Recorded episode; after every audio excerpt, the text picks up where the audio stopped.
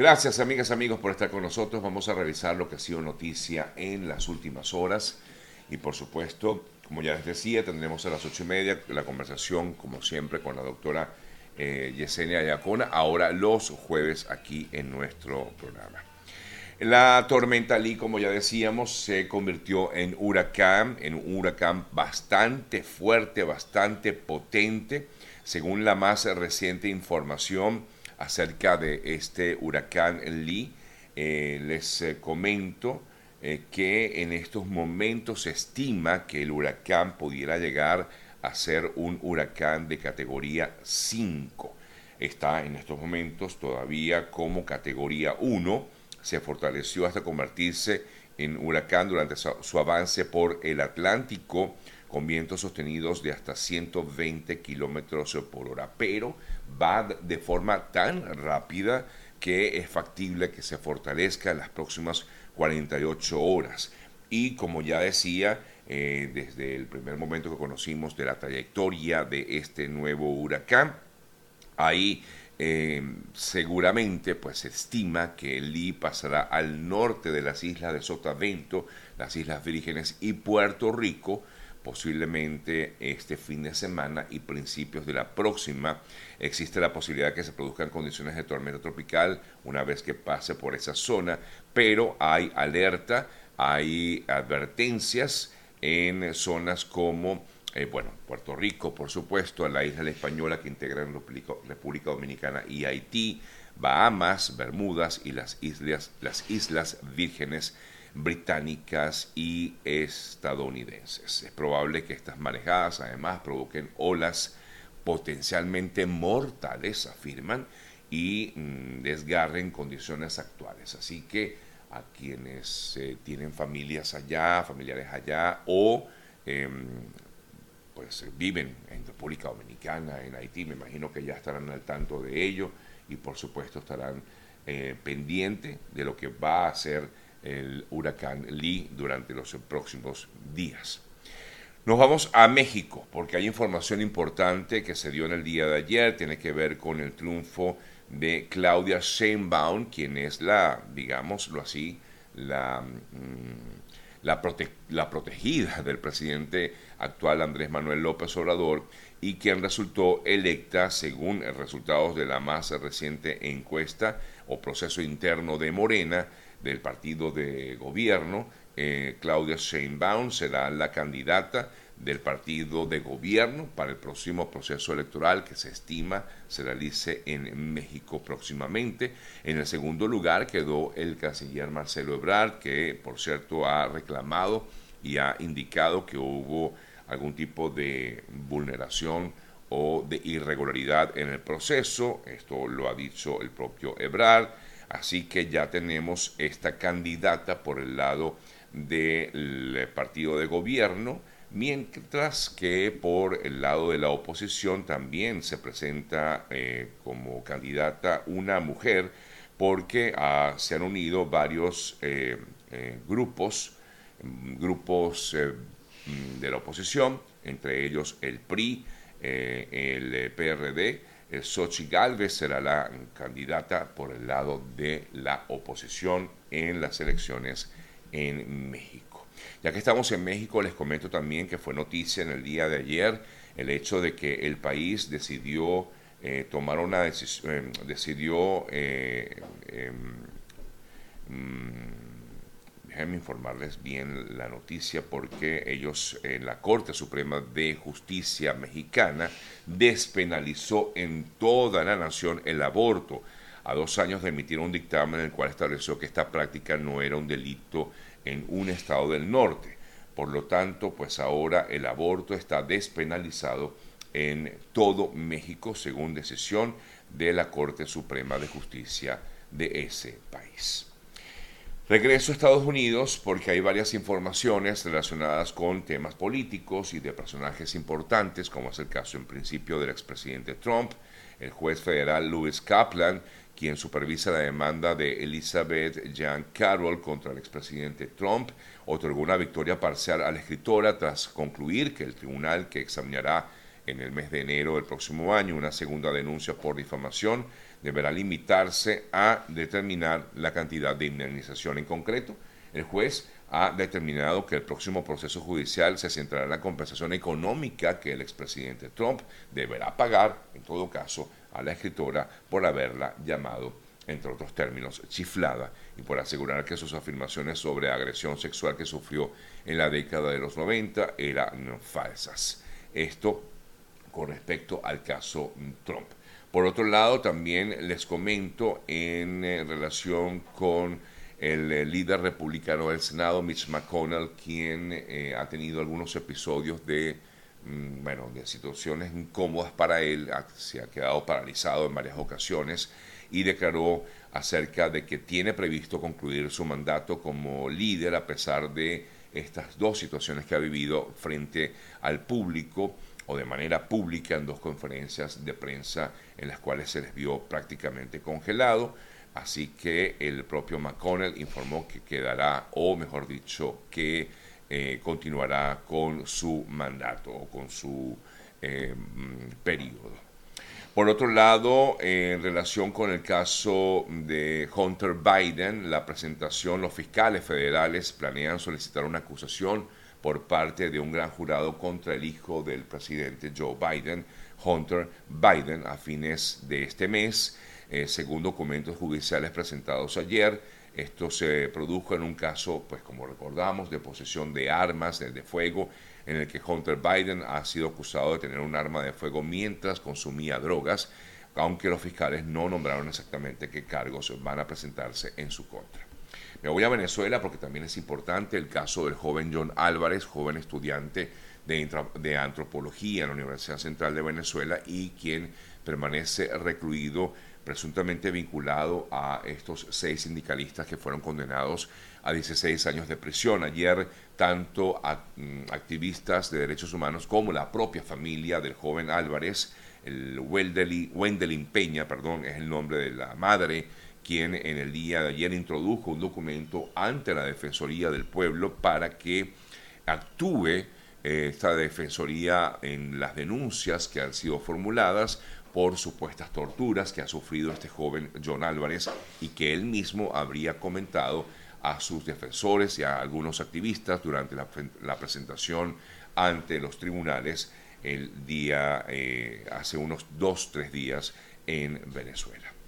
Me voy a España porque el caso Rubiales continúa dando de qué hablar luego de que finalmente la joven futbolista Jenny Hermoso formalizó su denuncia contra Luis Rubiales, el presidente de la Federación Española de Fútbol, por aquel beso en la boca que le dio durante la celebración del triunfo de la selección femenina en el Mundial de Fútbol, eh, que, mm, bueno, según la, joven, eh, finalmente ella misma presentó o formalizó su denuncia contra Rubiales eh, poco semana o poco más de una semana después de que el ministerio le ofreciese la oportunidad de prender acciones legales contra Rubiales como víctima de este presunto delito de agresión sexual, que es el que en todo caso se estaría formulando en relación con esta situación que ha eh, vivido esta joven futbolista en España. Bueno, amigas, amigos, son las 8 16 minutos de la mañana. Buen momento para comentarles acerca de lo importante es eh, que usted puede saber perfectamente y contar con un trabajo impecable como el que realizan los amigos de GM Envíos, que es el mejor aliado puerta a puerta a Venezuela y gran parte de Latinoamérica. Con GM Envíos ustedes pueden hacer cualquier tipo de envío de carga desde acá, desde Estados Unidos a Venezuela y también a otras partes de Latinoamérica. Y si hablo de Venezuela, pues llega a casi todo el país. Así que, bueno, primero que nada, sabe que cuente con gente que es súper, súper dedicada al tema y además que eh, trabajan con un control estricto para que no se pierda ninguna de esas cargas. Contáctenos a través de su cuenta en Instagram, que es arroba gmenvíos, gmenvíos, o también lo pueden hacer vía telefónica al 305-930-2660. De hecho, los invito a que entren a la página de GM Envíos, a la cuenta de Instagram, porque siempre hay excelentes promociones que podemos disfrutar, sabiendo que, bueno, que eh, siempre hay que aprovechar esas promociones para poder hacer esos envíos y ahora que ya se acerca el fin de año, pues vaya pensando de una vez en estos eh, regalos que se entregan siempre para finales de año. Es GM Envíos, el mejor aliado puerta a puerta a Venezuela y gran parte de Latinoamérica. Ayer en Texas hubo una importante información porque un juez federal ordenó al gobierno del, del gobernador eh, Greg Abbott retirar esta mm, eh, barrera de boyas que fue instalada en el Río Grande para impedir el acceso de las personas, eh, de los migrantes, básicamente en la frontera sur de Estados Unidos. Hace unos días o hace unas semanas comentábamos acerca de la instalación de estas boyas y que claramente es una violación de los derechos humanos establecidos así por algunas organizaciones. Pues tanto fue el, digamos, la voz de alerta de estas organizaciones que este juez, mm, el magistrado mm, David Ezra, finalmente informó que la barrera constituye una obstrucción a la capacidad navegable. Fue la razón por la cual eh, tomó la decisión y de esta manera reprendió al gobierno estatal eh, republicano por no haber solicitado autorización federal antes, antes de haber instalado estas boyas que, repito, han sido colocadas en el Río Grande, en gran parte del río. La conducta de Texas, dijo el juez, perjudica de forma irreparable a la seguridad pública, a la navegación y también a la operación de funcionarios de agencias federales en este río. El fallo también prohíbe a Texas volver a instalar estas boyas o a cualquier tipo de estructura sobre el río que suponga una victoria en todo caso, eh, bueno, mejor dicho, para impedir el, paso de las personas. ¿no? Eh, fue la decisión tomada por el juzgado o este juzgado en Texas. Para aquellos que han, eh, les comento, para aquellos que han intentado solicitar asilo desde Colombia a través del programa Movilidad Segura, esta página que ha sido em, dirigida o guiada por el gobierno de Estados Unidos para aquellas personas que viven o estén, perdón, en Colombia y en otras naciones de la región para evitar el paso por tierra hasta Estados Unidos.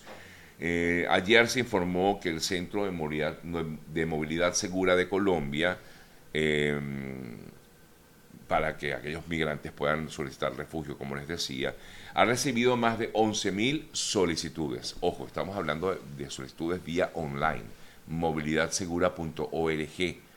Em, durante los periodos en los que se han abierto las solicitudes en este portal, se han recibido más de 11.000 mm, aplicaciones que están siendo evaluadas, informaron, y en caso de cumplir con criterios de elegibilidad, continuarán con el trámite establecido. Todavía no han sido aprobadas, pero informaron ayer que fueron recibidas o por lo menos han informado acerca de que ahí están siendo evaluadas estas aplicaciones a través de la página movilidadsegura.org.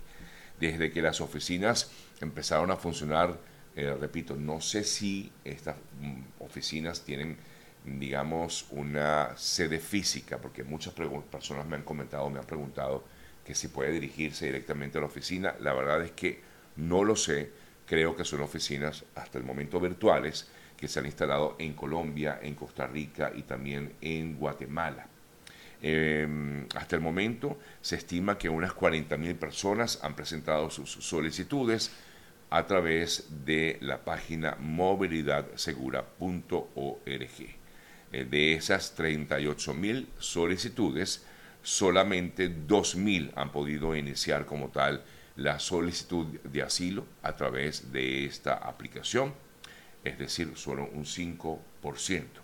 Las oficinas de Colombia afirman que están ubicadas en varias localidades, en varias zonas, eh, como Medellín, Cali y Soacha, y aunque no tienen atención personal como tal, todo se gestiona definitivamente por la web que ya les comentaba. ¿Quiénes pueden aplicar para recordárselos? Eh, aquellas personas eh, que en todo caso buscan asilo desde, desde Colombia. ¿no?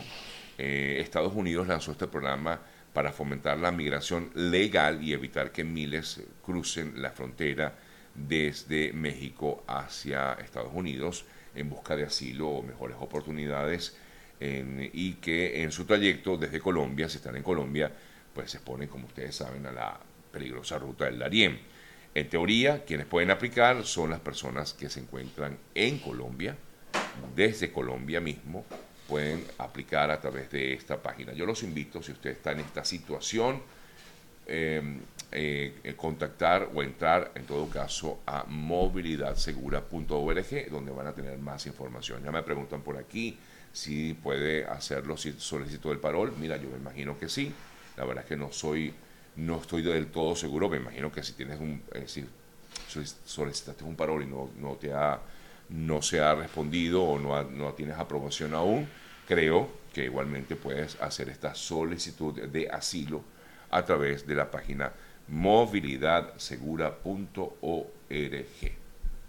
Eh, hablando de migrantes, disculpen, cinco embarcaciones que transportaban a 150 migrantes de diversas nacionalidades.